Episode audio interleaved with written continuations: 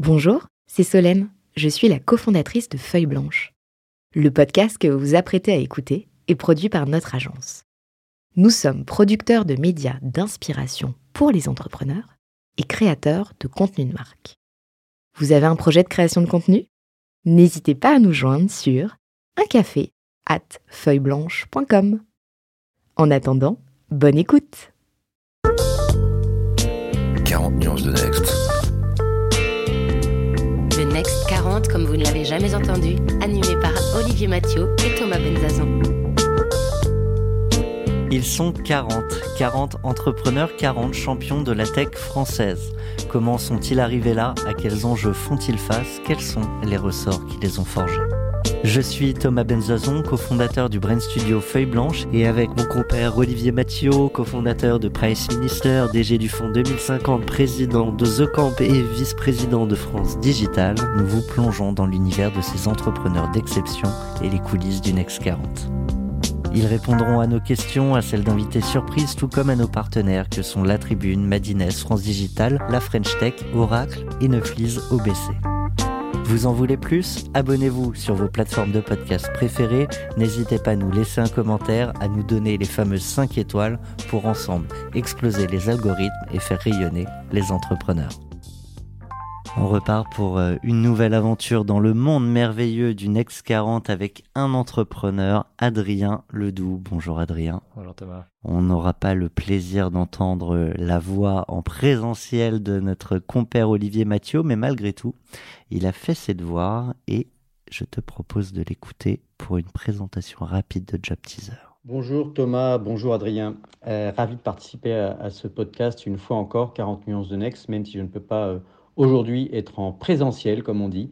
Donc euh, j'ai fait mon petit travail d'investigation journalistique pour essayer de vous présenter Job Teaser. Donc Job Teaser, qu'est-ce que c'est? Bah, C'est une plateforme à la fois de, de stage, d'emploi et d'orientation à destination des jeunes. Donc sujet, sujet brûlant l'actualité aujourd'hui, notamment en cette période de, de, crise. Alors Job Teaser a été créé en 2008.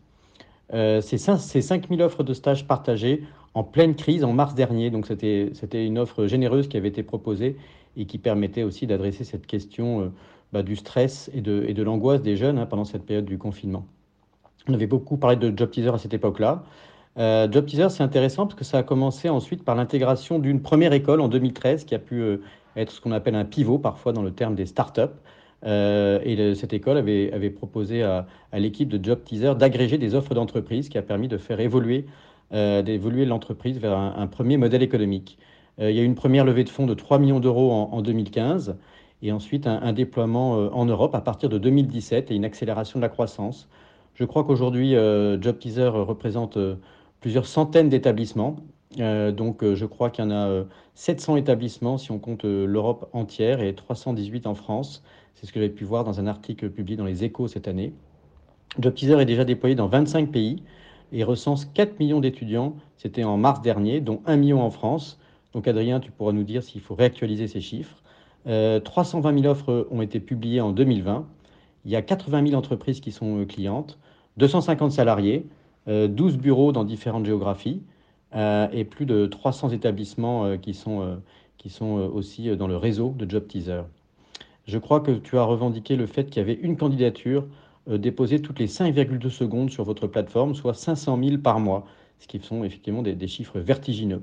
Alors, quel est le modèle économique de Job Teaser? Bah, D'une part, c'est gratuit pour les étudiants et pour les établissements, et donc ce sont les entreprises qui paient. On parle dans ce cas-là de marque RH, hein, c'est la marque employeur, ou la HR brand, comme on dit en anglais. Donc le modèle économique est rentable depuis le début, ce qui vaut le coup d'être souligné, car c'est suffisamment rare dans l'univers des startups. En tout, Job Teaser a levé 68 millions d'euros. Donc j'avais parlé de la première levée de fonds de 3 millions d'euros en 2015, et donc euh, 50 millions d'euros avaient été levés en, en, 2019. Il y avait également une levée de fonds intermédiaire en, en 2017, d'après mes informations. Par ailleurs, Job Teaser, c'est également une diversification en termes d'offres. Euh, il y a une offre de mentoring notamment, j'ai vu ça, qui permet de mettre des jeunes en relation avec des professionnels expérimentés, notamment euh, à travers des services vidéo. Et puis il y a également de la création de contenu, donc par exemple des fiches métiers qui permettent d'aider à l'orientation des jeunes, et euh, un développement de plusieurs outils technologiques hein, qui permettent de mieux qualifier les profils des jeunes, de les évaluer en termes de compétences. Donc, euh, tu pourras nous décrire tout ça euh, au cours de ton podcast. Voilà, j'étais ravi de vous présenter cela et je te laisse corriger les informations qui méritaient de l'être ou alors, euh, à moins également qu'il faille les mettre à jour en termes de chiffres notamment. Très bon podcast à toi et je reviendrai pour vous poser une question tout à l'heure. Effectivement, ça va vite hein, dans l'ex 40, vite dans, le monde de l'entreprise et vite chez Job Teaser. Les chiffres sont déjà peut-être plus valables. Euh, non, c'est euh, vraiment un très très beau euh, travail de préparation parce que globalement tout était vraiment juste. Quelques bon parfois une année près pour voilà une levée de fonds ou une création parce qu'on a créé en, on s'est lancé en 2008, on déposé les statuts en 2009 donc voilà. Donc globalement non les chiffres sont sont bons. Donc on a 700 universités maintenant en, Europe qui utilisent JobTeaser. Effectivement il y a 80 000 entreprises qui diffusent des offres donc non globalement c'est c'est des très bons chiffres. Il faut un an pour monter un job teaser? Euh, En tant qu'école ou... Pour toi? Ah, pour moi Oui, c'est vrai qu'on s'est lancé, en fait, on était euh, en conseil en, stratégie euh, chez, chez Bain et on est parti en, en, fait en congé sabbatique en disant qu'on se donnait un an pour voir si le concept prenait en fait. Vous aviez déjà le concept au moment où vous prenez cette année? Oui, exactement. On, a en fait on, on s'est retrouvé avec Nicolas sur la même mission euh, parce Son associé. Voilà, exactement, Nicolas Lombard. Euh, parce que Ledou Lombard, ben, on était voisins euh, dans les sessions de training. Et je, n'imaginais pas que cette personne qui était à côté de moi allait devenir mon associé. Et on s'est retrouvé sur la même mission, effectivement, un soir. Et bah, autour du traditionnel plateau de, sushi des consultants à une heure un peu avancée, on a échangé sur un, un, peu pourquoi on était en conseil. Et en fait, on s'est dit, tiens, c'est marrant parce que ni l'un ni l'autre, on ne savait répondre à la question. on était très sincèrement. Ça, c'est une bonne piste pour se dire qu'on faut changer. Il faut changer. Voilà. Après, la boîte était sincèrement une belle entreprise, euh, sincèrement que je recommande pour les gens qui veulent faire du conseil. Mais Nicolas voulait être astrophysicien. Moi, c'était plutôt le cinéma. Et on s'est dit euh, que. Et entre les deux, il y avait le recrutement. Voilà, ouais, voilà, voilà, c'est ça exactement. Dit, bah donc recrutement. Euh, non, mais c'est voilà, c'est comme ça qu'on a eu l'idée parce qu'on s'est dit, tiens, il y, a un, il, y a, il y a un besoin pour mieux accompagner les étudiants dans la transition entre ce monde étudiant et le monde professionnel. Super transition.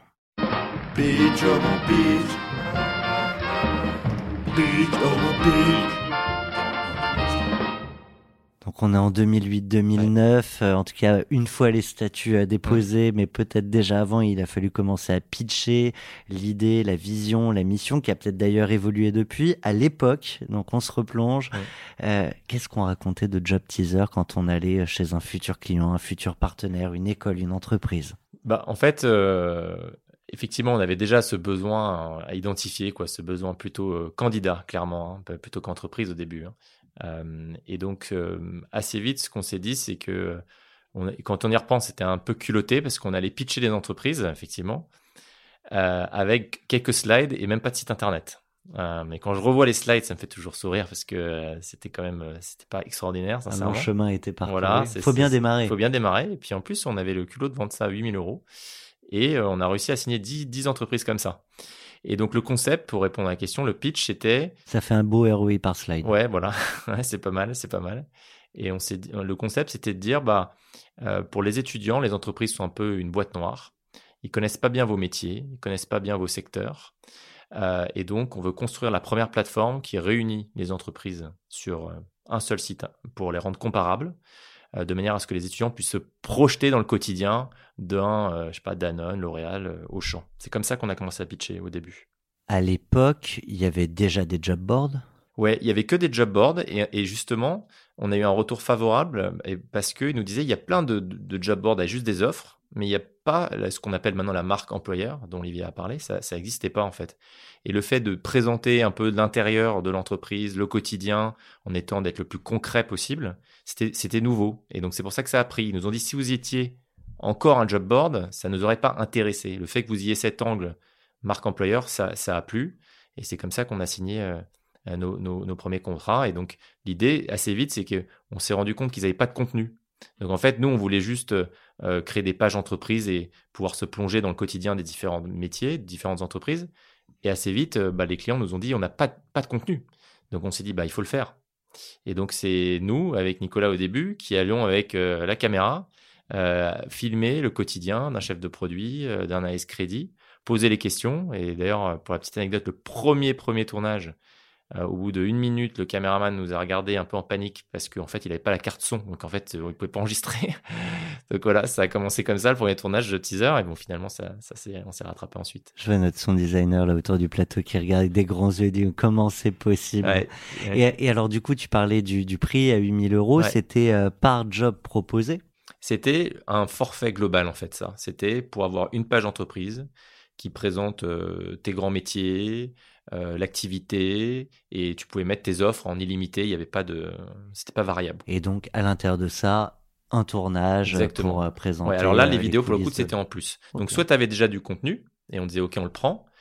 soit tu n'en avais pas et on en et c'est là c'était voilà en complément exactement.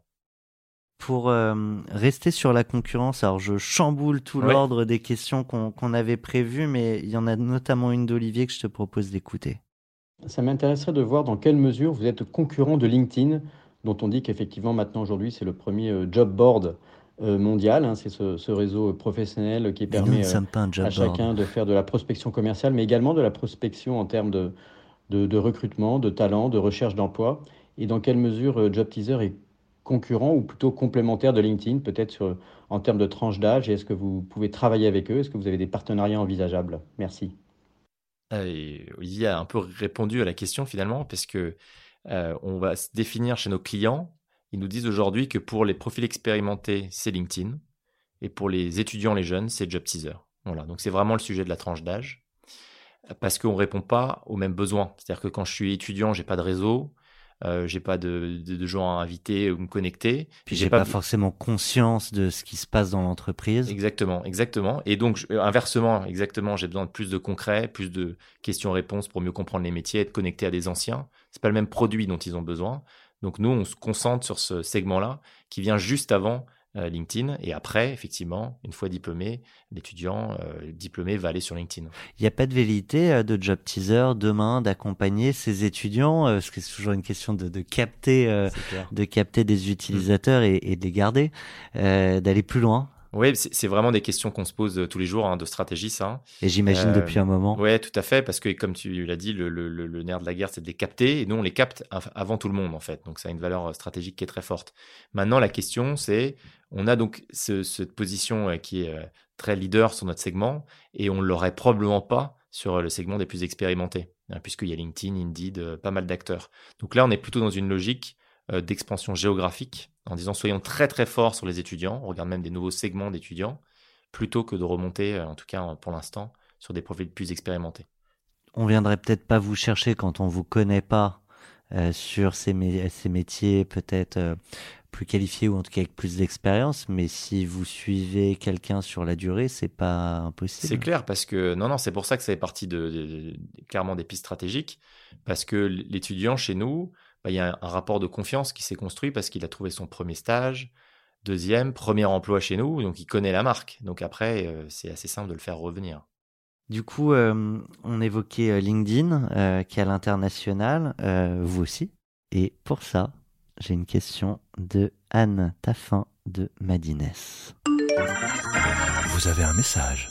Bonjour, vous avez réussi à répliquer rapidement le modèle de job teaser dans une vingtaine de pays. Qu'est-ce qui a été le plus compliqué, sachant que chaque pays possède sa propre culture et vision du travail? Alors oui, l'international, c'était quelque chose que nous, on a fait euh, très vite. Et euh, la particularité de Job Teaser, c'est qu'on ne l'a pas fait pays par pays. Pourquoi? Parce qu'on avait le sentiment euh, d'une part que c'était pas si compliqué pour nous parce que notre métier c'est d'abord d'avoir les écoles universités, donc on leur fournit la, plateforme gratuitement et une fois qu'on a assez d'écoles universités, on peut proposer aux entreprises. Mais donc pour avoir assez d'écoles, bah, il nous faut deux trois profils commerciaux sur le marché, pas plus parce qu'on prend un pays comme les Pays-Bas ou la Belgique, ils ont 50 euh, universités. Donc c'est plus rapide euh, à déployer. Donc on s'est dit on peut lancer plusieurs pays en même temps et en plus, euh, il faut occuper l'espace. En étant sur place, faut, faut les rencontrer ou tu peux tout lancer d'ici Non, il faut les rencontrer parce que c'est quand même des grosses universités, c'est les services carrières, c'est des décisions euh, qui sont structurantes pour, euh, pour une université. Mais comme c'est un, bon produit qu'il est gratuit, ça se fait quand même assez vite. Et donc on s'est dit, bah, c'est important d'occuper l'espace en fait, puisque une fois qu'on est en place, une fois qu'on a les universités, quelque part, on, on a l'accès en fait au talent et c'est plus difficile après de nous déloger. Voilà, donc ça a été assez rapide. Maintenant, oui, il y a des différences qui sont liées au fait que chaque système éducatif est un peu différent. les universités n'ont pas les mêmes attentes, donc il faut un peu ajuster son produit. donc ça, ça fait par exemple? Par exemple, il y a des, des, services carrières qui sont moins, qui sont soit plus gros dans certains pays comme l'Angleterre, où ils vont être 100 dans un service carrière alors que dans l'université de Venise. donc c'est plus pour la gestion des utilisateurs sur la plateforme. C'est ça, c'est du back office. Mais, mais pas sur les features. C'est features pour l'université. Alors je veux que mon module puisse permettre de prendre rendez-vous avec les étudiants, alors que l'université de Venise, euh, bah, quand elle a assisté à la présentation d'université anglaise, qui a dit on est 100 dans le service carrière, elle, s'est mise à rire. Et donc, euh, l'université anglaise a, commencé à mal le prendre en disant Mais pourquoi elle, se moque de moi? Puis elle dit Non, je me moque pas, c'est juste que moi, je suis toute seule dans mon service carrière. Donc, donc pas les mêmes besoins, pas besoin d'autant de fonctionnalités, plutôt quelque chose de simple qui fait un peu le travail pour moi. Donc là, c'est là où on doit adapter le produit. Et côté étudiant euh, c'est les mêmes attentes, euh, la même besoin de découverte de, l'entreprise, quels que soient les pays, ou il y a aussi quelques nuances? Non, il y a des différences. Il y a des différences.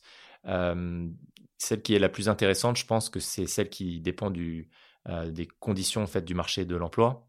Et donc, il y a des pays en Europe du Sud où c'est plus dur de trouver un stage et ils sont très actifs, ils participent beaucoup euh, et donc très envie de participer à des solutions de forums virtuels, des vidéos, des choses comme ça. par contre, dans les pays plutôt du Nord, Scandinavie ou par exemple Allemagne, beaucoup plus passifs, les étudiants. Donc là, ils ont une attente différente, puisque comme les recruteurs viennent les chercher, eux, ils, sont, ils, ont, ils veulent plutôt des fonctionnalités où ils n'ont rien à faire, où c'est les entreprises qui viennent les chercher. Donc là, on a développé des fonctionnalités où l'étudiant, on lui dit, tu n'as rien à faire, tu mets ton CV et les meilleurs recruteurs vont venir te chercher. Donc pas la même chose. Et ça, tu le découvres au, fil du temps où tu rentres sur le pays ou maintenant, avec l'expérience, je crois une vingtaine de pays, disait Anne, euh, vous savez à peu près où vous allez quand vous ouvrez un pays bah, On essaye euh, d'être réfléchi dans notre stratégie, de prendre un maximum d'informations avant de se lancer, c'est clair, pour euh, pas être en zone complètement inconnue. Mais il y a toujours des choses qu'on apprend sur le terrain. Sincèrement, il y a toujours des surprises. Euh, c'est difficile d'avoir une vision complète, donc on apprend en continu sur chacun de ces marchés, clairement. Je te propose de poursuivre avec quelques questions de nos partenaires aussi de, proches à toi. mais on, on, commence avec une question de Philippe Mabille, directeur de la rédaction de la Tribune. Vous avez un message. Bonjour Adrien, c'est une question qui préoccupe beaucoup les journalistes à la tribune, beaucoup les chefs d'entreprise, beaucoup les étudiants et j'imagine beaucoup de job teasers. Ça préoccupe tout le euh, monde. La question du sens et de l'impact est aujourd'hui de plus en plus importante pour les jeunes diplômés dans le choix de carrière, dans le choix de l'entreprise, de l'orientation. Comment est-ce que vous la prenez en compte euh, vous-même euh, dans la, le travail de recrutement que vous menez et est-ce qu'on peut le faire également sur une plateforme comme vous le développez? Merci beaucoup. Ah, super question. C'est les cordonniers aussi mal chaussés. Euh. Donc, euh, est-ce qu'on le fait pour nous euh, Et après, est-ce qu'on le fait aussi pour les étudiants, pour les deux? Donc, clairement, nous, la, question de, du sens, elle est à la base de Job Teaser, puisque on l'a pas créé Job Teaser parce qu'on rêvait d'entreprendre, on l'a créé parce qu'on voulait répondre à un, besoin qui est la quête de sens en fait, qui est je veux pas pas un rapport à mon travail qui est juste un peu sacrificiel, c'est juste pour être payé.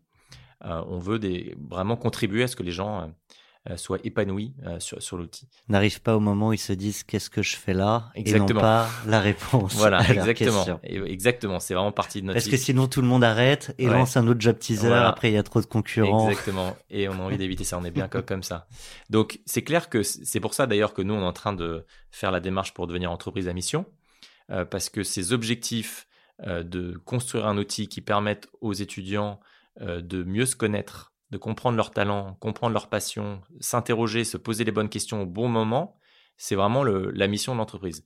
Donc, on, est en train de le construire sur Job. Il y aura des milliers de choses à raconter là-dessus. Et dans nos recrutements, évidemment, euh, qu'on cherche à comprendre si les étudiants sont motivés par cette mission, si c'est pour ça qu'ils postulent, parce que on peut avoir un super profil commercial s'il n'est pas intéressé par le sens de cette mission, euh, on va pas le prendre. Quoi. Donc vraiment, dans, dans l'équipe, on bosse pour euh, notamment, on fait beaucoup donne beaucoup d'accès à des tests psychométriques que nous, on a développés pour que les, nos, nos, nos, collaborateurs apprennent, à se connaître. Et puis là, on est en train de faire le travail de déployer ces outils à l'ensemble de nos écoles et universités partenaires. Écoute, si j'ai bien fait mon job, normalement la question qui suit nous permet une transition parfaite. Vous avez un message. Salut Adrien, c'est Olivier. Tu m'as souvent dit, et j'en fais l'expérience chaque jour d'ailleurs, que la clé du succès d'une entreprise, c'est l'équipe et donc le recrutement. Ma question est donc, quelles sont tes bonnes pratiques pour identifier, recruter, puis fidéliser ta core team chez Job Teaser Amitié. Oui, donc euh, j'ai reconnu un, un très bon ami Olivier, euh, Qui est, qui est un entrepreneur. entrepreneur qui a monté une super boîte qui s'appelle Box. Euh, donc concrètement, c'est quelque chose qu'on n'a pas bien fait ça au, début. Et j'ai bien en tête un conseil que j'avais lu, je crois que c'était Jim Collins qui disait d'abord qui est dans le bus et après on, on réfléchit où on conduit le bus, mais le plus important c'est qui est avec nous dans le bus. Et nous, on n'a pas été bon là-dessus et je suis un peu, disons, j'ai des regrets par rapport à ça, euh, du fait de ne pas avoir euh, su créer une équipe autour de moi au début, en tout cas pendant les, prochaines années, qui est encore là. Euh, moi, ça m'a frappé dans la biographie là de l'autobiographie de, Phil- Knight, qui est le fondateur de Nike. Il dit que jusqu'au bout, c'était sa core team, dont parle Olivier d'ailleurs, qui est toujours là jusqu'au bout et avec toute une mythologie autour. Je trouve ça génial. Nous, je pense de l'équipe du début, les plus anciens remontent à 2014, quelque chose comme ça. Et donc c'était ouais lancement en ouais. 2009. Donc, Comme- cinq ans. C'est, alors du coup, et on répondra évidemment à la question d'Olivier après Ouais. sur les conseils que tu peux donner, mais je trouve ça super intéressant parce que c'est des questions d'entrepreneurs. Mm. Tu euh, t'expliques ça comment? Bah, J'explique ça pour une raison assez simple, je pense, c'est que nous, quand on s'est lancé, en fait, on avait 26 ans. Euh, donc on était assez jeunes, la marque n'était pas du tout connue, très peu de moyens. Donc aussi difficile d'attirer des profils expérimentés qui ont créé des entreprises avant ou qui ont connu de- des situations ils vont pouvoir suivre à la croissance de l'entreprise. On avait des profils plus jeunes que nous. Donc c'est-à-dire que nous, on en avait 26, euh, eux, ils en avaient peut-être 22, 23. Et donc c'est des profils déjà euh, qui aiment bien bouger et deux qui avaient à un moment pas forcément l'expérience dont on avait besoin au moment où ça a accéléré. Quoi. Et c'est là où on a dû faire venir des profils plus expérimentés. Je pense que c'est la raison euh, principale. et, et quant à cette question de, de j'ai pas les moyens euh, pour qu'ils sont nombreux les entrepreneurs sûr, à, nous écouter et à être à, à leur début Mm. et c'est pas toujours qu'une question d'âge le fait de pas avoir sûr. de moyens c'est comment on pallie à ça? Bah, je pense que, en tout cas, pour recruter, je pense qu'il ne faut pas avoir peur d'aller chercher euh, des talents euh, qui sont motivés par l'histoire, même si au début, il y aura pas forcément le salaire qui va avec.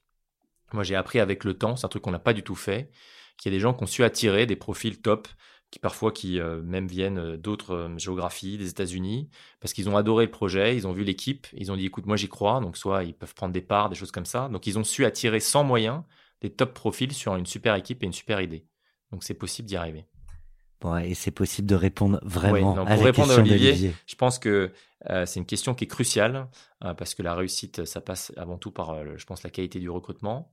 Euh, et nous, je pense que on l'a, on l'a, une fois qu'on l'a compris ça, on a déjà passé une grosse partie du temps à former les équipes à bien recruter. Donc c'est, c'est moi d'ailleurs qui fais avec euh, notre DRH la formation sur comment on recrute. Parce qu'avant, je faisais tous les derniers tours Ouais. et en fait, ça c'est pas très euh, scalable comme on dit parce que je vais Oui, bloquer quand- des process. oh, oh, vous êtes combien 220 collabs là, Voilà, c'est ça, ouais. 260 maintenant, ouais. Donc, euh, je vais bloquer les tours. Donc, ça, ça, ça, ça, ça fonctionne pas. Et ensuite, on a une méthode assez carrée, ce qu'on n'avait pas, qui consiste à être super clair sur quel est le profil qu'on recherche. C'est ce qu'on appelle la scorecard, c'est-à-dire le poste. C'est quoi les 3, 4 grandes réalisations qu'on attend de cette personne-là? Pour pas au sein de la boîte Ouais. dans les mois Ouais, ou années à venir exactement. Mais c'est hyper précis. C'est pas va gérer les RP. C'est euh, devra déclencher tant de relations presse, tant de retombées sur les réseaux sociaux avec des chiffres. Et à chaque fois, c'est une personne qui va tester un des items de la scorecard pour éviter le côté j'ai des entretiens, on me repose toujours la même question. Donc Là, chacun c'est dit comment moi, tu ferais Ouais. pour euh, obtenir le 20h Ouais. de TF1 Exactement. Et montre-moi ensuite. Donc ça, c'est chacun va tester une partie de la scorecard. Donc euh, différents entretiens, différentes choses qu'on teste. Et après, on se repose aussi sur le passé. C'est-à-dire, euh, c'est facile parfois de bien répondre. Un bon sale, c'est quelqu'un qui fait ça, ça, moi je fais ça. Mais on va creuser les expériences passées en disant, bah concrètement, moi, donne-moi un exemple. Si tu me dis par exemple que tu es quelqu'un d'hyper team player, donne-moi un exemple où tu es venu en aide à quelqu'un dans ton équipe. Et là, tu vois le gars qui parfois sèche complètement en disant, bah, bah, c'est facile de déclarer des choses. Voilà. Mm. Et après, le dernier élément dont on a parlé rapidement, euh, c'est on a fait un gros, gros travail sur nos valeurs. Euh, moi, j'ai écrit un document qui s'appelle le Job Teaser Code qui fait à peu près 25 pages avec tous les comportements qu'on attend chez Job Teaser. Euh, et donc, Par exemple, voilà. je suis très curieux de. Il Non, mais c'est toujours Ouais, intéressant parce que sûr. des fois, c'est comme les valeurs. c'est- clair. des mots non, non, pose comme ça là et- Il y, a- il y a pas mal de choses derrière. Euh, quelques exemples que je peux donner. S'il y en a un qui est euh, qu'on appelle le C3 C3PO feedback, référence à Star Wars, qui est sur le feedback qui doit être continu, 360 dans tous les sens. Euh, et avec euh, une intention positive. Donc, on, on insiste sur là, une culture de feedback où les gens doivent être capables de me dire moi, euh, ça, là, je suis pas d'accord avec cette strat, je pense qu'on va pas dans la bonne direction et d'expliquer. et d'expliquer, voilà. Euh, L'autre exemple, ça va être trust by default, ça veut dire pour éviter quand ça grossit, il peut y avoir des rivalités entre départements. Euh, le, le- je sais pas, le marketing va penser que la finance euh, pourrait aller plus Ou les vite, sales, etc. ou Ou les sales ouais. et compagnie. Et donc, on essaye de leur dire, ayez par défaut, euh, partez du principe qu'ils font le mieux qu'ils peuvent, euh, plutôt que de tout de suite, euh, voilà, vous dire qu'il y a des choses, plein de choses à, à- à- à améliorer. Euh, voilà, ça, donc ça, ça marche ou, parce que Ouais. ça reste quand même dans la tête. Oui, bien euh, sûr. Bah, en fait, l'idée, c'était, c'était de le rédiger plutôt que de mettre juste des mots, Ouais. de mettre des comportements, ce qui est plus précis Oui. que dire humilité, par exemple. On va dire qu'est-ce que ça veut dire et qu'est-ce qu'on attend. Et après, ce qui est hyper important, c'est, c'est, euh, euh, c'est concrètement ce que dit Ben Horowitz là-dessus, c'est euh, who, you- euh, c'est who you are is what you do, con- concrètement.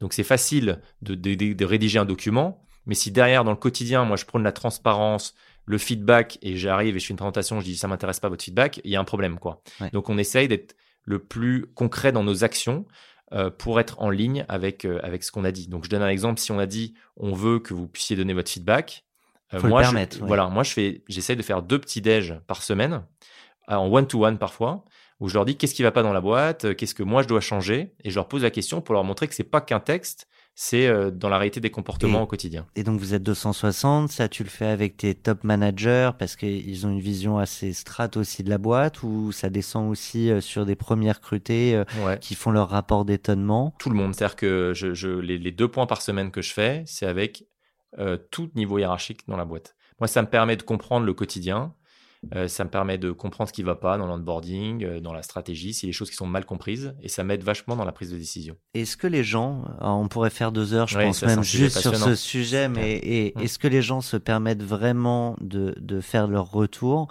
euh, même si on a dit le feedback est Ouais. positif, on Mm. peut se le permettre, Mm. ou il se dit attention, si je dis que Ouais. j'ai vu ça, que ça ne va pas, ça va peut-être retomber sur quelqu'un. Non, c'est un, un énorme boulot. Euh, la, la réponse est claire qu'au début, il y a une hésitation. Quand je dis, quand- moi, je fais la formation au feedback concrètement. Donc, je vais dire, c'est quoi le feedback, comment on le fait, comment on le rend factuel, etc. Et comment on le traite en fait, Ouais. et c'est la manière de le traiter qui Euh, fait. Bien sûr, la manière de le recevoir, etc. Et, et concrètement, je- je- je- j'insiste, moi, et la manière que les gens soient à l'aise par rapport à ça, parce que pour répondre à ta question, c'est pas facile euh, de dire à un moment, Adrien, je pense que là, euh, je suis pas d'accord avec, ça- mais je leur, demande, je leur pose la question, qu'est-ce qu'on doit améliorer? Et là où je suis content, c'est que je reçois de plus en plus de messages de Slack sur des gens qui n'avaient pas osé me parler avant et qui me disent tiens Adrien bah, comme tu m'as tendu la perche je voudrais te dire que ça par exemple il y en a un pour donner un exemple euh, ce, ce, ce- cet exercice sur euh, le job teaser code c'était pas le meilleur moment dans l'année. Moi j'étais sous l'eau. J'aurais préféré, préféré qu'on le fasse à un autre moment.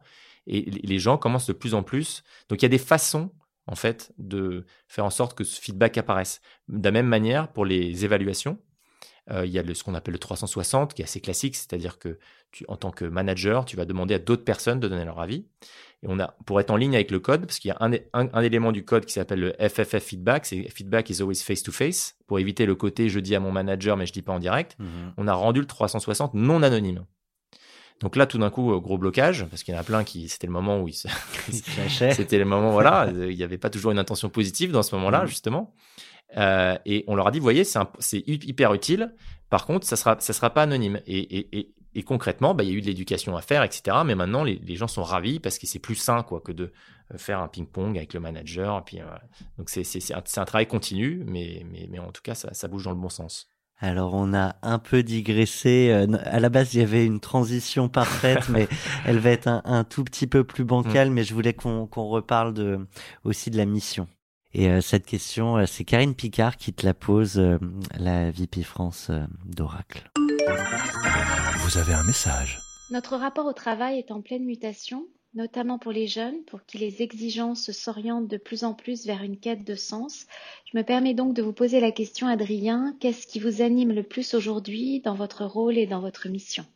Bah, Clairement, euh, cette question euh, voilà, du, sens, euh, on la voit nous très fortement chez les candidats qui viennent chez nous, parce qu'ils viennent pour la mission.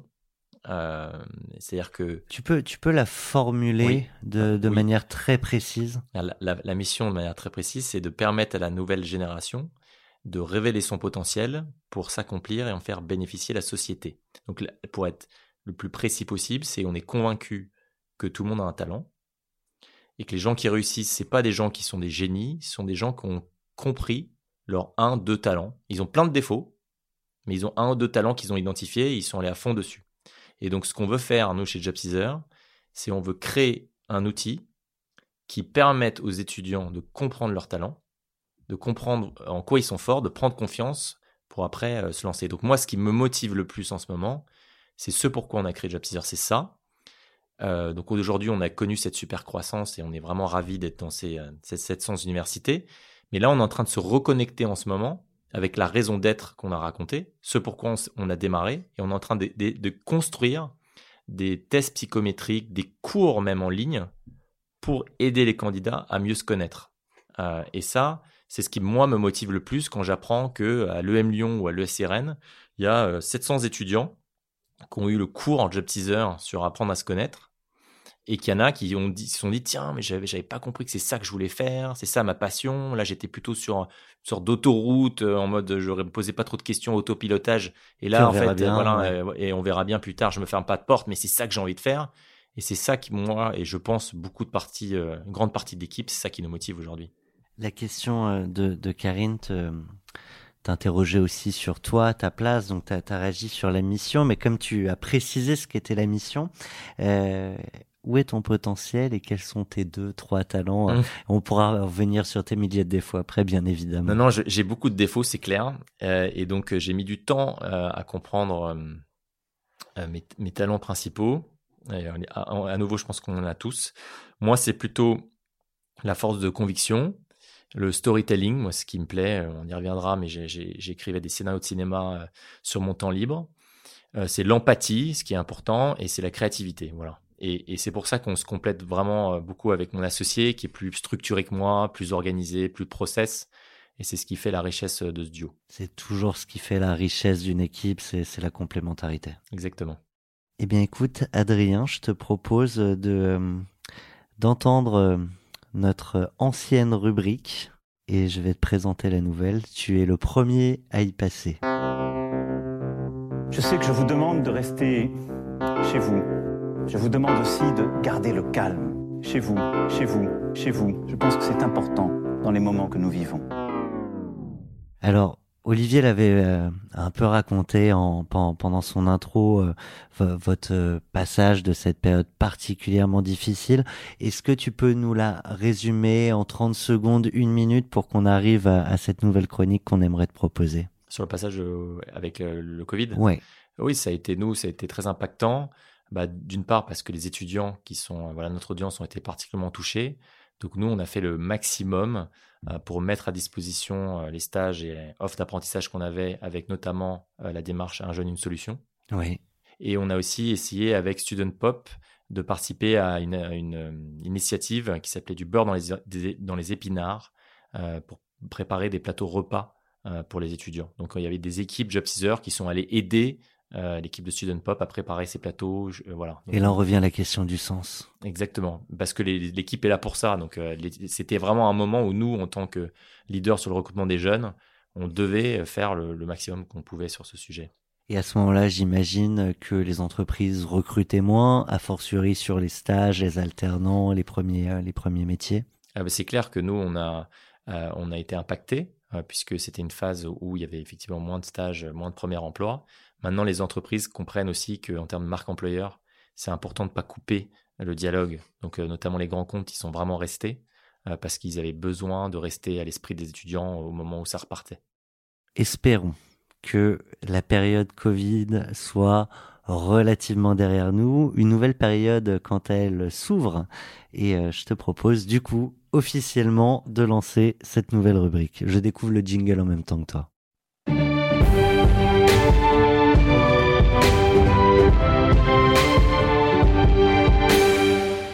Français. Alors la question c'est d'avoir des entrepreneurs euh, engagés, engagés évidemment pour leur boîte, engagés euh, pour leurs équipes, leurs clients, leurs partenaires, peut-être engagés aussi euh, pour la société. Euh, d'ailleurs, France Digital a, sorti il n'y a, pas très longtemps un certain nombre de propositions à l'occasion de ces, présidentielles à, venir. Si toi, demain, Adrien Le Rouge t'offre le poste de Premier ministre, de ministre de l'Éducation euh, ou, euh, de l'Emploi ou de l'Économie, déjà, qu'est-ce que tu choisis et qu'est-ce que tu ferais? Moi, je pense que tu as cité les bons hein, sur l'emploi ou l'enseignement supérieur, c'est clair, ça c'est des sujets qui me parlent. Et j'ai deux grands, disons, principes qui, moi, je pense, sont urgents. Il y en a un premier qui est autour de la diversité et l'inclusion. Je pense que ça, c'est quelque chose qui est important pour nous, parce qu'on voit bien aujourd'hui qu'il y a une volonté de changer, mais ça reste un recrutement qui est quand même toujours très basé sur les écoles et universités qu'on a faites, donc par le diplôme, et moins sur le potentiel. Et donc, on essaye, nous, d'accompagner pour changer la manière dont les entreprises recrutent. Il y a une vraie volonté en, en parler à certains DRH avec cette conviction que de toute façon, ils n'ont pas le choix, ils doivent étendre leur pool de recrutement au-delà des 3-4 écoles dans lesquelles certains recrutaient, sauf qu'ils ne savent pas comment faire. Ils ne savent pas comment aller trouver les talents ailleurs que dans ces écoles où ils ont toujours recruté. Et c'est là où nous, euh, Job Teaser, on va essayer d'aider, euh, notamment à les aider à identifier les talents euh, qui sont en dehors de leur pool traditionnel. Donc ça, c'est, ça me paraît un axe important. Et le deuxième, c'est rapprocher encore plus, je pense, euh, les universités, euh, les écoles du monde de l'entreprise, euh, parce que j'ai le sentiment que parfois, ça peut être encore un peu déconnecté et qu'on n'est pas toujours hyper préparé par rapport à la réalité des métiers qu'on va avoir. Et quand on parle à nos clients, ils ont du mal à trouver les formations qui vont répondre à leurs besoins. Comment tu l'expliques ça? Je pense que c'est lié à une, un dialogue qui n'est pas assez fort en fait, et que aussi certaines universités ont été montées plutôt dans une démarche qui est hyper importante hein, de, culture générale, d'ouverture sur le monde, et que le monde de l'entreprise était dans certaines universités, je le vois beaucoup à l'international, notamment en Allemagne, n'était pas une fin en soi en fait. Euh, c'était plutôt faire de la recherche mmh euh, que l'université espère pour ses étudiants, plutôt que de trouver un emploi dans, l'entreprise. Et limite, c'était pas super bien vu dans certaines universités, là, ce qu'on voit en Allemagne, d'aller en entreprise. Et donc, cet effort de dire, bah, nous, nos cours aussi doivent être exploitables après euh, pour, euh, pour euh, le monde de, l'entreprise. Voilà, c'est pas c'est quelque chose qui est nouveau. Et on le voit en Angleterre, où ils sont en train, ils ont de l'avance là-dessus.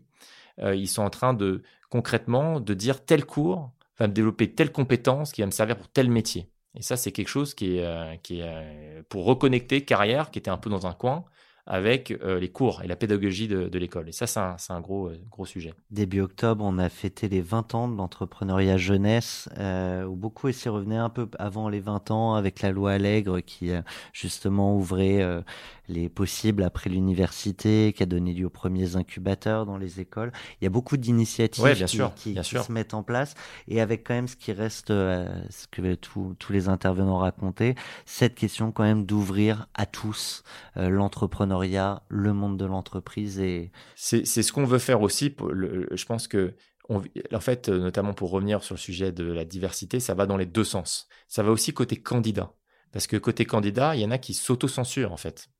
Nous, ce qu'on fait, ce qui est intéressant, c'est qu'en mettant des offres euh, partout dans les écoles universités avec lesquelles on travaille, on a des étudiants qui vont nous dire tiens, moi de l'université de Nantes, j'aurais jamais postulé euh, chez BNP Paribas. Mais comme maintenant je vois des offres qui sont arrivées sur le portail de mon école, de mon université, je me dis tiens, ça veut dire que BNP est intéressé par mon profil, alors qu'avant je n'aurais jamais postulé, je me, je me serais plutôt dit que j'ai aucune chance. Voilà. Donc ça va vraiment dans les deux sens euh, pour fluidifier cette relation. Alors quand je dis Adrien euh, Ledoux président, euh, tu évoques des sujets qui sont très proches de, de, ce que tu euh, fais aujourd'hui avec Job Teaser. Est-ce qu'il y a d'autres sujets que tu aimerais porter, mettre sur la table auprès de l'ensemble de nos citoyens? L'autre sujet qui me tient à cœur, c'est l'importance de prendre le temps de bien se connaître. Et je trouve, moi en tout cas, en partant de mon expérience, j'ai pas fait ce travail euh, tu m'as posé la question de quels sont mes talents. Moi, j'ai mis du temps à comprendre. Et ce travail d'introspection, euh, de dire qu'est-ce qui me motive le plus, dans quoi je suis bon, le matin, qu'est-ce qui m'énergise, c'est un truc qu'on fait assez peu en fait, euh, ou tardivement. Et le problème de ça, c'est que ça crée une société où les gens font des choix de carrière un peu par défaut, et ils se rendent compte au bout de 5-10 ans qu'ils sont pas à la bonne place. C'est souvent leur corps qui leur disent, parce que ça commence à un peu à chahuter à l'intérieur, parce qu'il y a une sorte de, de, déconnexion par rapport à ce que je dois être et ce que je suis en train de faire. Donc nous, ce qu'on essaye euh, de faire bouger là, c'est on, on essaye de faire se poser ces questions aux étudiants, parce que ce qu'on voit, c'est que c'est plutôt à 30-35 ans qu'on se les pose ces questions, quand on s'est trompé en général, et qu'on est dans une voie et qu'on dit tiens, on n'est pas au bon endroit, mince, j'aurais dû faire autre chose, ma passion c'était ça. Et comment on fait gagner 10 ans, 15 ans Exactement, c'est ça. Et moi, si j'ai un appel à faire, c'est vraiment quand on est étudiant qu'il faut se poser ces questions-là. Après, de devenir soi-même, c'est un peu le travail d'une vie. Hein. On, c'est par l'expérience et par l'expérimentation. Mais il y a quand même des choses qu'on peut faire pour écouter sa voix intérieure. Et nous... Euh, quand tu dis ça, pardon, mmh. euh, mais ton idée, c'est d'inclure ça euh, dans le temps scolaire ou c'est euh, de simplement rappeler à chacun que plutôt que d'être sur euh, TikTok et mmh. sans faire de mmh. clichés non plus, non mais les euh, deux, les deux, prends, les deux. du temps pour toi et pour te poser des questions peut-être plus importantes. Je pense que c'est les deux, c'est faire ce travail de d'avoir un dialogue avec soi-même pour euh, comprendre. Et, pourquoi on l'a pas, du coup, à, l'époque, enfin, t'as été jeune, j'ai été jeune. Non, on me l'a pas dit, moi, personnellement. Et oui, et mais alors, du coup, mm. au-delà du fait qu'on te le dise, qu'est-ce qui fait que tu es pas allé de toi-même? C'est que t'avais pas conscience que c'était important? Oui, exactement. Simplement. Pas conscience. Il suffit de le dire. Voilà. Et, et, et je pense que, effectivement, l'enseignement a un rôle. Donc ça passe aussi par des cours, je pense, dédiés. J'ai vu, moi, dans certaines écoles scandinaves, toujours un peu en avance, qu'il y a des cours sur le bonheur, mmh. où on leur apprend à comprendre euh, qu'est-ce qui vous rend accompli dans la vie. Et, que ça c'est pas forcément juste de gagner très bien sa vie. Et il y a des réflexions pour, que les étudiants se posent ces questions-là. Parce que par défaut, je pense qu'il y a quand même le principe, quand on est étudiant, ben, on se dit on verra plus tard tout ça. Euh, oui, l'idée, c'est pas d'apporter les réponses, c'est que chacun les trouve Bien sûr, exactement, exactement. C'est une quête. Je me euh, permets un, un rebond. Euh, tout à l'heure, tu euh, parlais de la, de, alors pardon, la désanonymisation des feedbacks au sein de Job Teaser. Mm. Aujourd'hui, quand on parle d'Internet, des trolls, de, de tout l'énervement qu'on peut avoir sur Twitter, mais pas que, est-ce que c'est aussi une mesure que tu porterais à l'échelle nationale? Ah, c'est une bonne question. Bah, je pense qu'après, quand les gens ne peuvent plus se cacher quelque part, ça les engage un peu plus. Euh, donc je trouve que c'est quelque chose qui pourrait avoir de l'impact. Nous, en tout cas, on l'a vu chez nous, que ça a poussé les gens à beaucoup plus réfléchir à ce qu'ils allaient dire. Parce qu'ils ont dit ça va être lu, et surtout, on va savoir que c'est moi. Donc, et, on, et sans essayer de perdre le message. Et donc, ça a eu un effet très positif parce que les gens se sont dit je vais prendre le temps de m'exprimer, donner un avis plutôt de bien construire, de, bien construire prendre en compte comment ça va être pris. Exactement, de le prendre l'autre en compte, son impact que ça va avoir sur, lui, sur, sur la personne qui est Exactement. Donc euh, oui, ça, ça peut être intéressant. Alors la présidentielle, c'est dans quelques temps. Le monde d'après, c'est très vaste, c'est très loin. Je te propose d'en parler. I have a dream.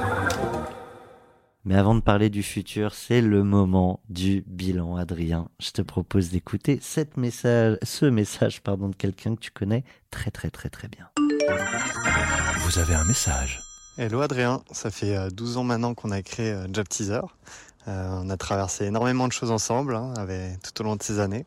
voilà, une des questions que je voulais te poser, c'est si maintenant on revenait en arrière et que tu pouvais nous conseiller au tout début de, de l'aventure, euh, avec tout ce qu'on a appris depuis. Qu'est-ce que, quel serait ton conseil principal euh, pour nous aider à, démarrer au mieux? Euh, Bonne question. donc c'est Nicolas Lombard, effectivement mon associé, que je salue.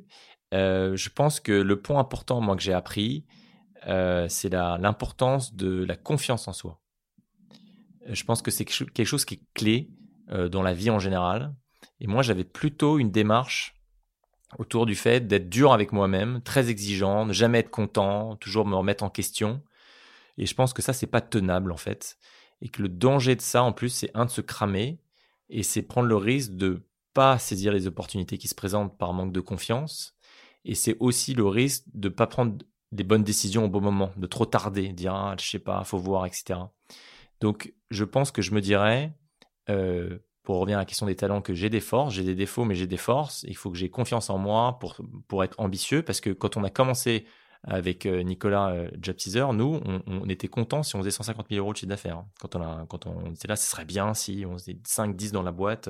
Donc c'est se mettre plus d'ambition. Plus d'ambition et plus de confiance. Je pense que c'est ça que je me dirais, euh, parce que ça me paraît super important, euh, parce que l'ambition vient avec la confiance. Difficile d'être très ambitieux si tu te dis, bon, est-ce qu'on va y arriver, etc. Et j'ai appris à construire cette confiance qui est beaucoup plus forte aujourd'hui qu'elle était au début, et ça nous a peut-être freiné au début.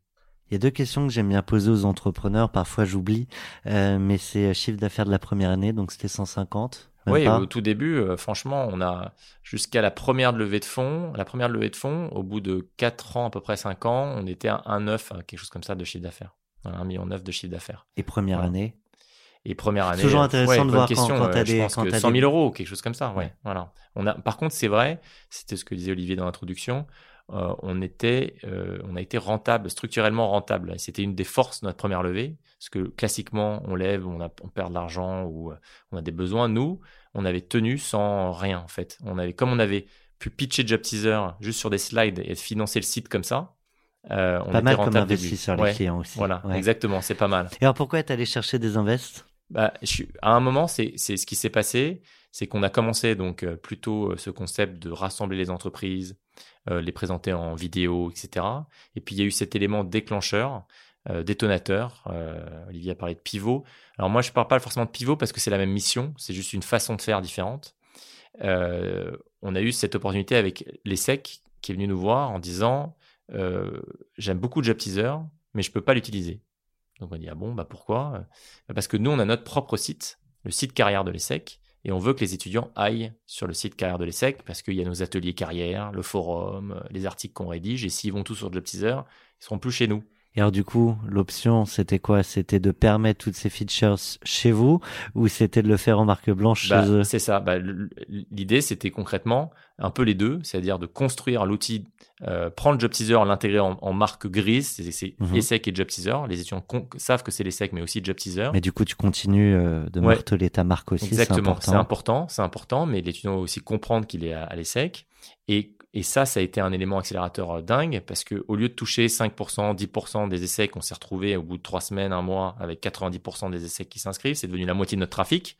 Et là, on s'est dit, waouh, il y a un truc qui est costaud parce qu'il n'y a plus besoin de marketing là. Parce que quand on est le site carrière officiel euh, de l'ESSEC, bah, tous les étudiants d'office y vont et c'est tous les années, pas besoin d'investir en budget. Voilà.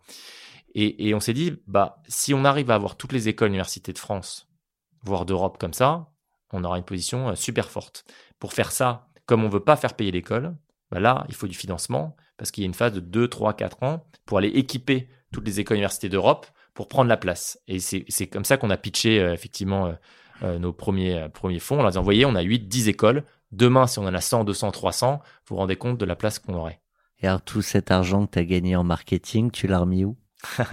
On l'a mis pas mal dans le produit, pas mal dans la tech, parce que c'est un modèle euh, job teaser avec trois euh, interlocuteurs, les candidats, les entreprises et les universités.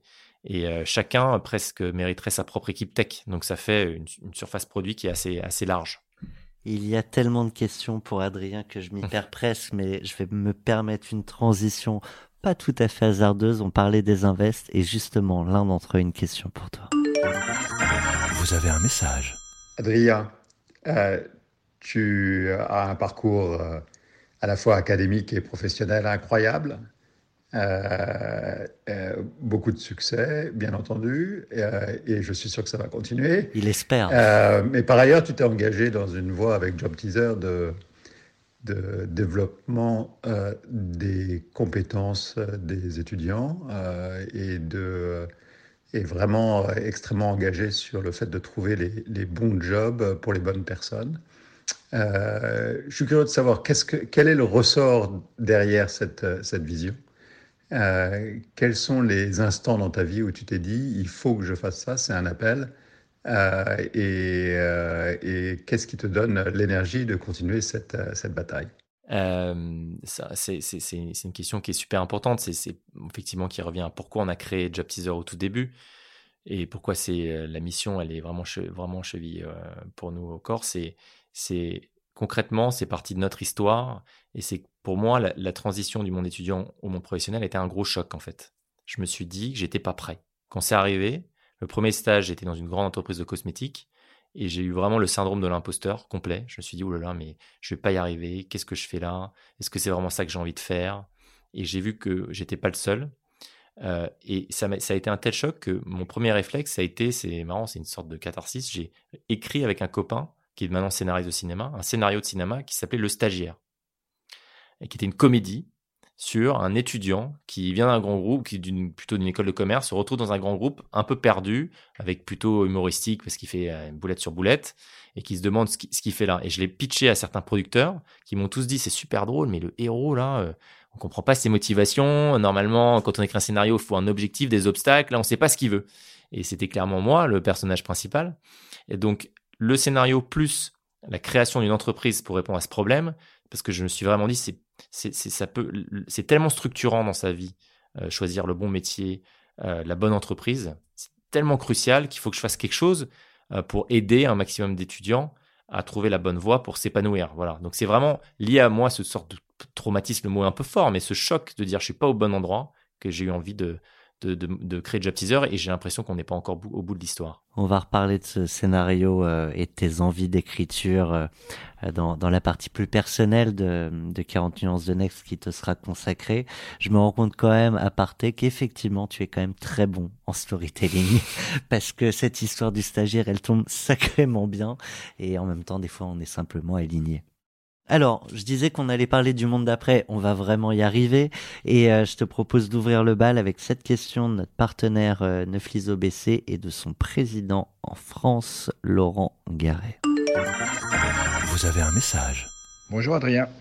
En quelques années, Job Teaser est devenu euh, une plateforme de référence pour les étudiants en recherche d'emploi, mais aussi pour les entreprises à la recherche de talents ma question est très simple. Selon vous, va-t-on assister à l'avenir euh, à une remise en question des critères de recrutement qu'on peut dire classiques?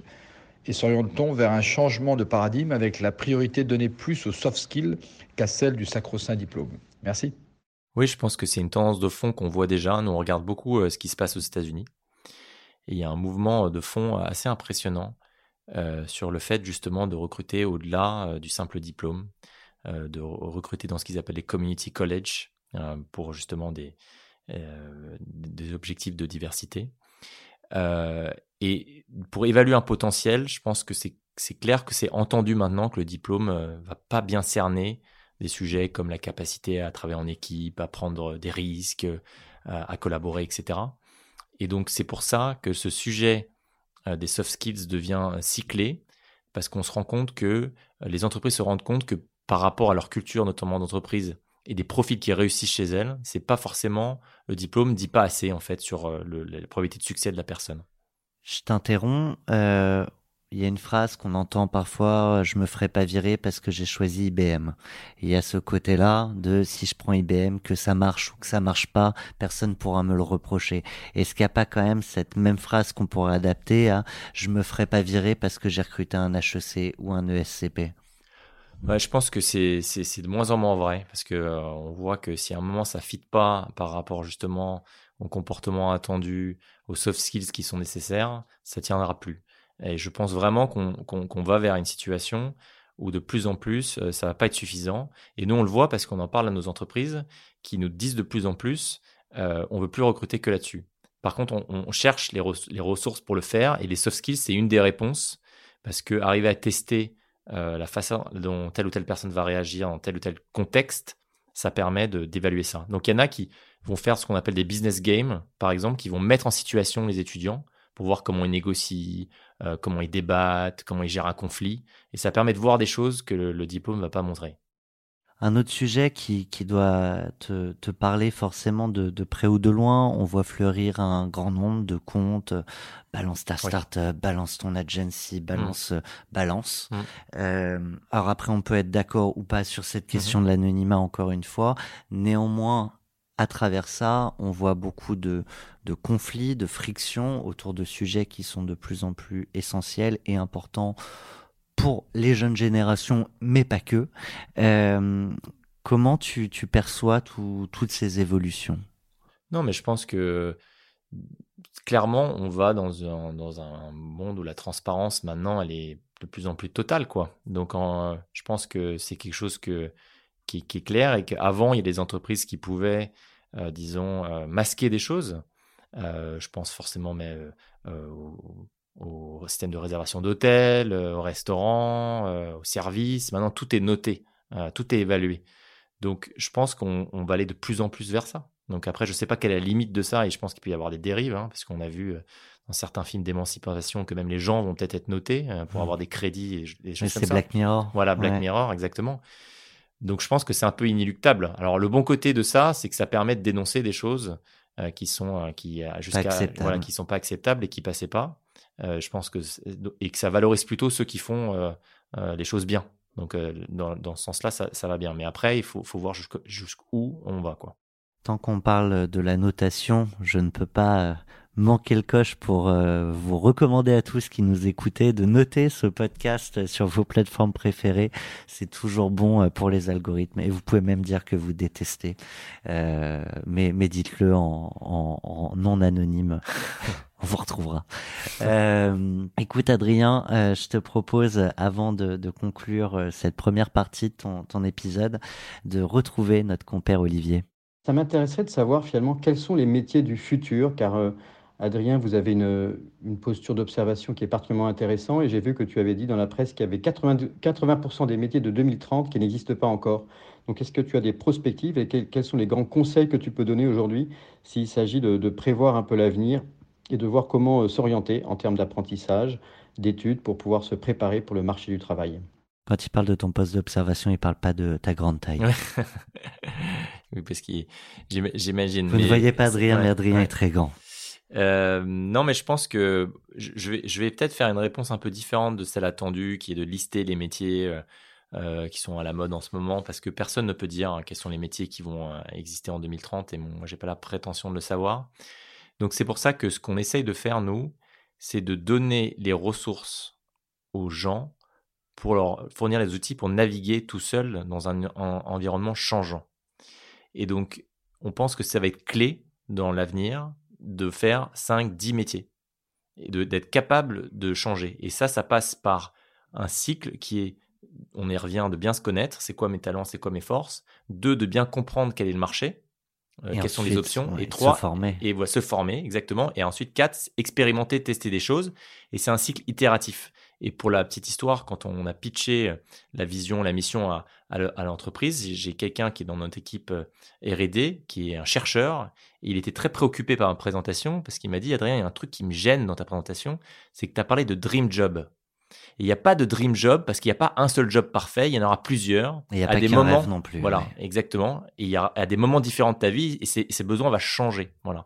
Donc, je pas, pour répondre à la question d'Olivier, euh, quels sont les métiers qu'il y aura en 2030. On voit bien les métiers, je ne vais pas les citer, data analyst, euh, etc., euh, qui, qui, explosent en ce moment et qui sont hyper importants. C'est déjà des métiers d'aujourd'hui. C'est déjà des métiers d'aujourd'hui. Ceux dont dans 10-15 ans, je ne les connais pas.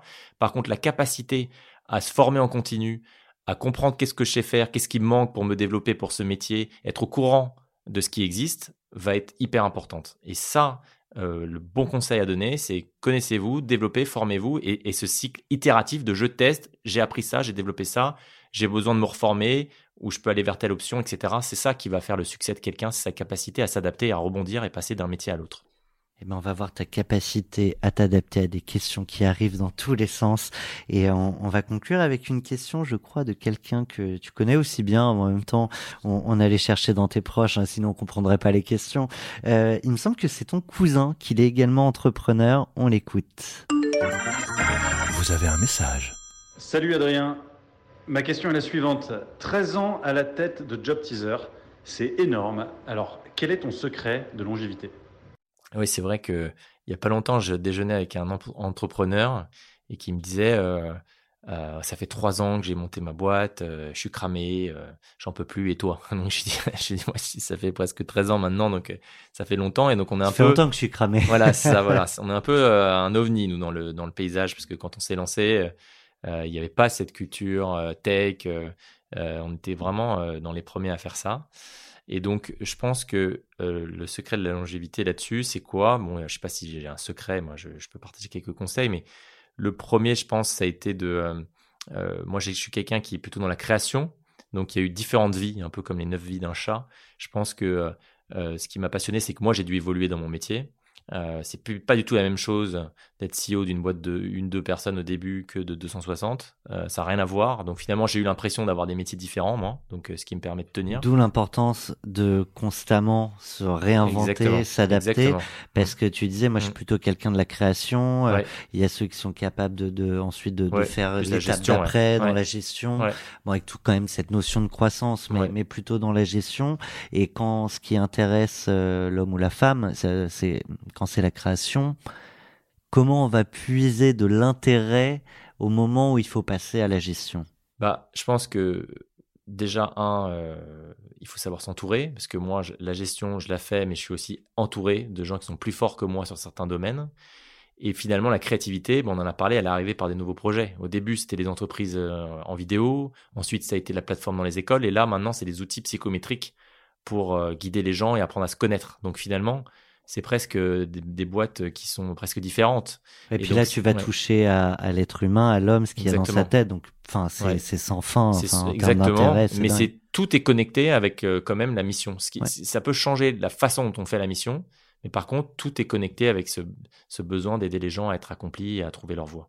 Je te propose d'aller euh, un peu plus loin euh, sur ta vie, ce qui t'a forgé et euh, comment tu te ressources et comment justement peut-être on, va aller plus loin sur ce qui a fait euh, la longévité d'Adrien euh, et de son associé d'ailleurs au sein de Job Teaser. On se retrouve dans quelques instants pour la seconde partie. 40 nuances de Next. Le Next 40 comme vous ne l'avez jamais entendu, animé par Olivier Mathieu et Thomas Benzazon.